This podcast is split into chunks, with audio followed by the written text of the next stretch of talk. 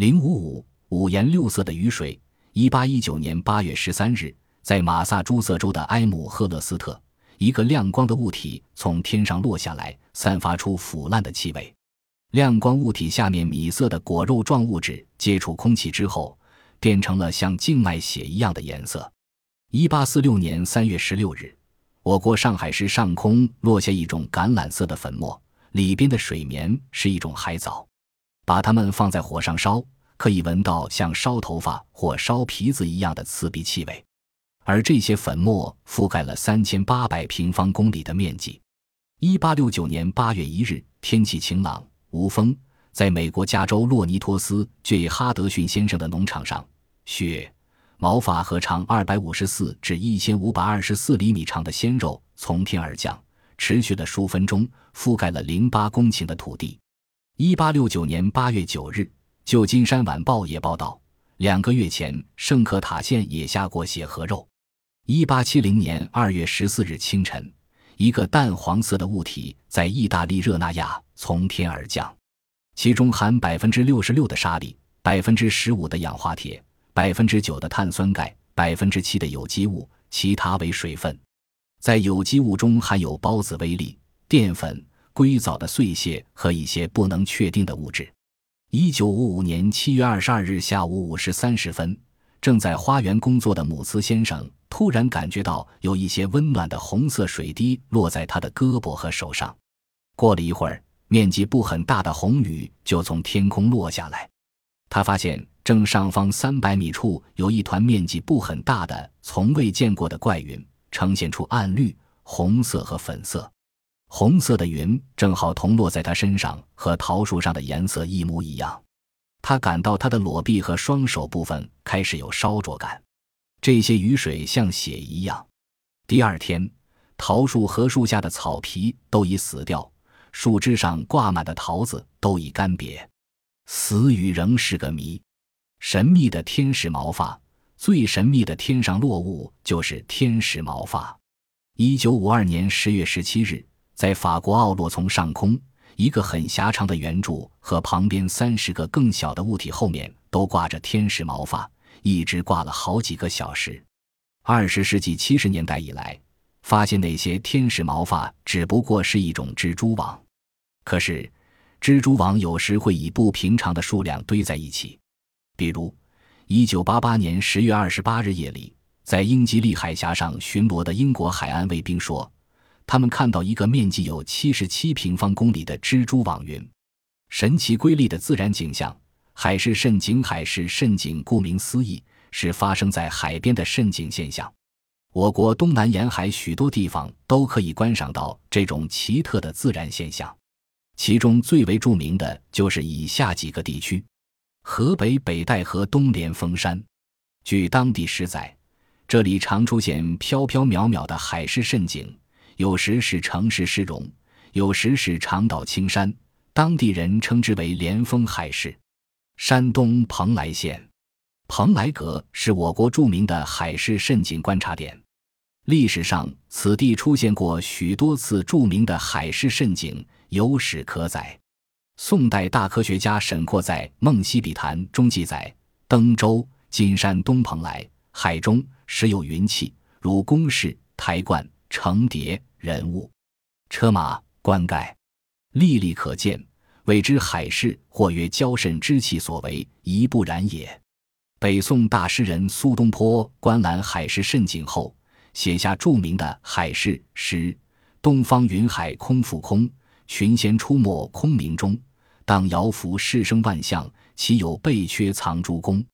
在苏公祠内有他写的石刻楹联：“海市蜃楼皆幻影。”忠臣孝子及神仙，解释了海市蜃楼乃是一种幻影现象，世上并不存在神仙。苏东坡的这一论断已经基本上道出了海市蜃景的本质。山东渤海长岛县与长岛是渤海与黄海交界处的一座岛屿，这里也经常可以看到海市蜃景。一九八五年七月二十六日，高山岛西北约二十千米的海面上。突然出现了一座从未见过的大岛，这种景象持续了一小时后方消失。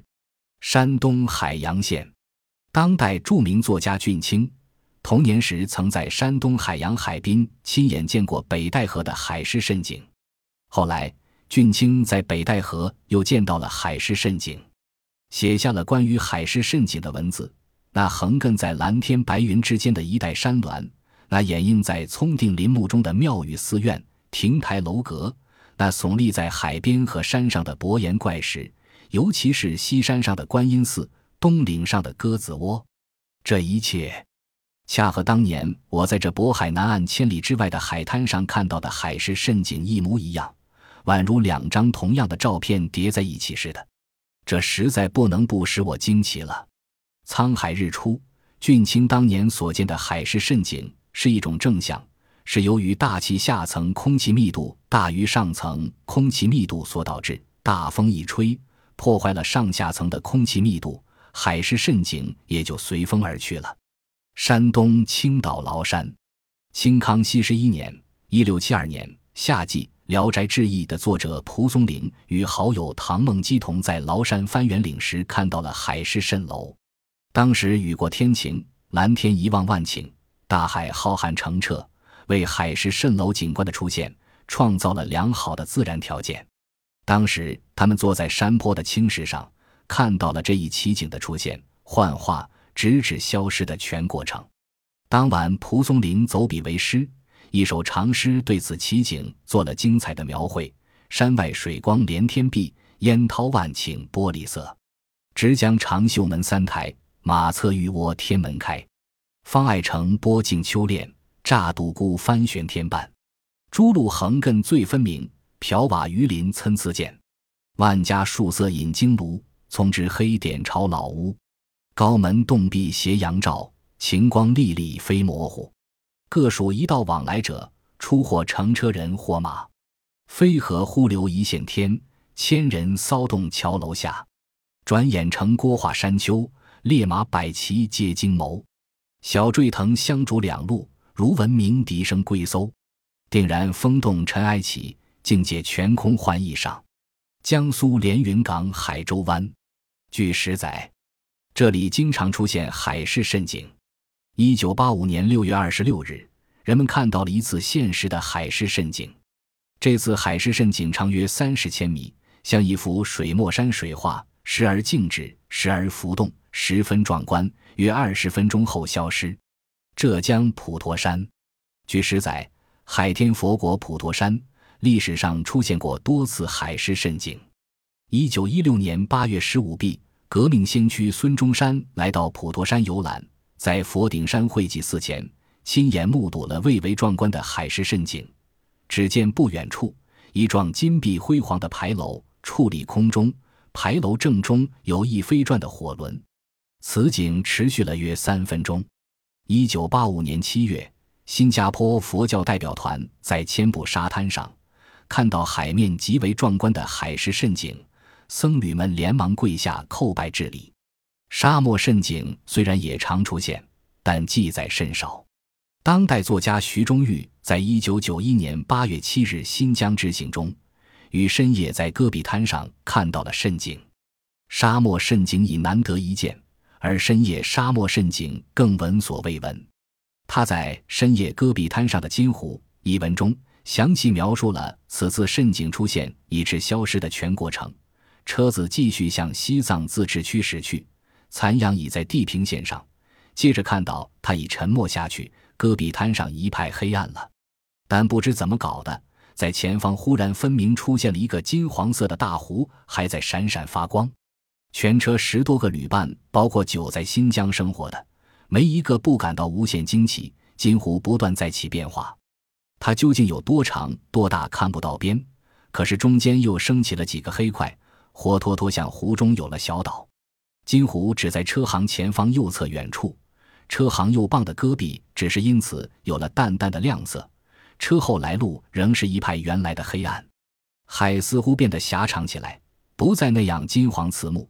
而且几个黑块在缩小，最后看不见了。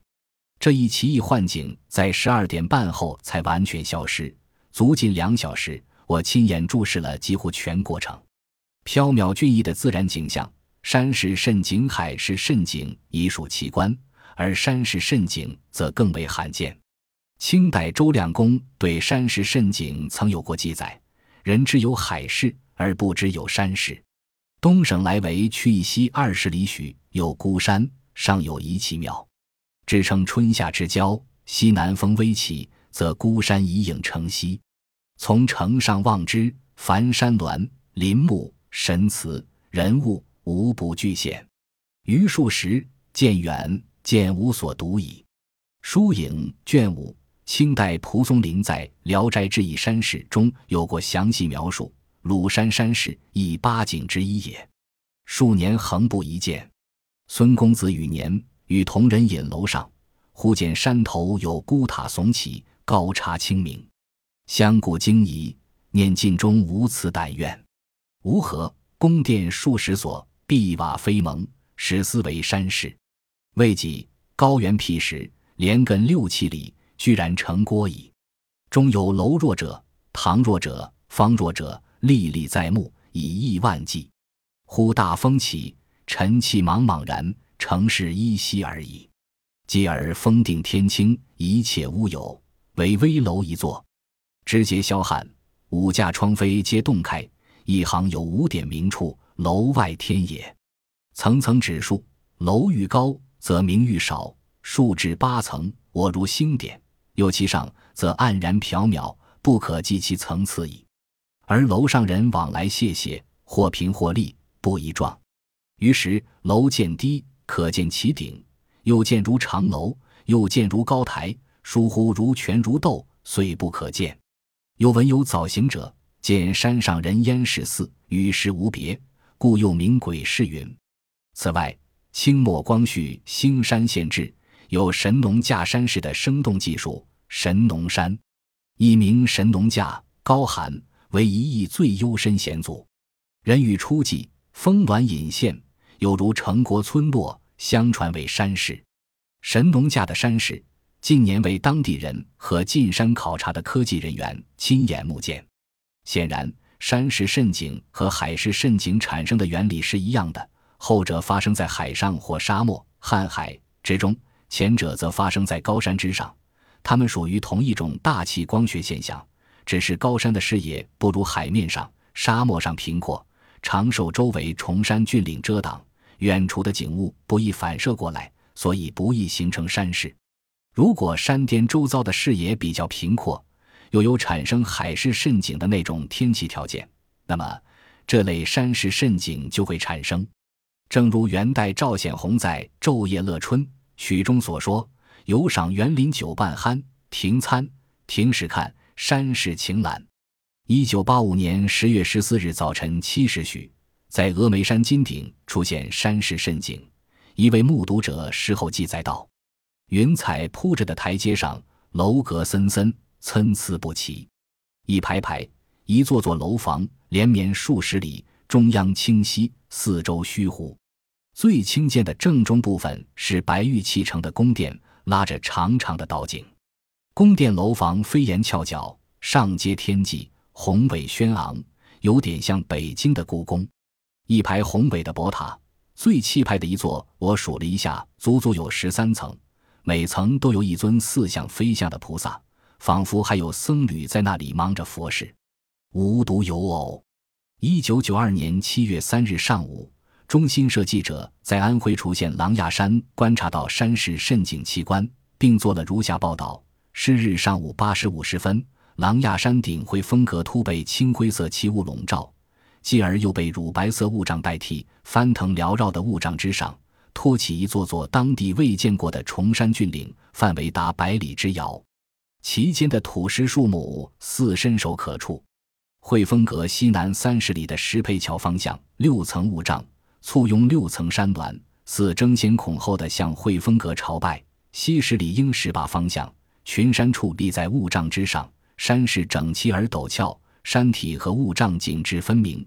距汇丰阁西部二十余里的杨家饭店方向呈现出来的两座长形山体，青中藏黛，黛中含青，直立在汇丰阁前。东南三十里开外的乌衣镇方向，在雾障中分现出的群山群峰。落千丈，位置显高，颜色显淡，距离拉得较远，但山景十分壮观。到十时，奇景退去，狼牙山顶又恢复了原来的景境。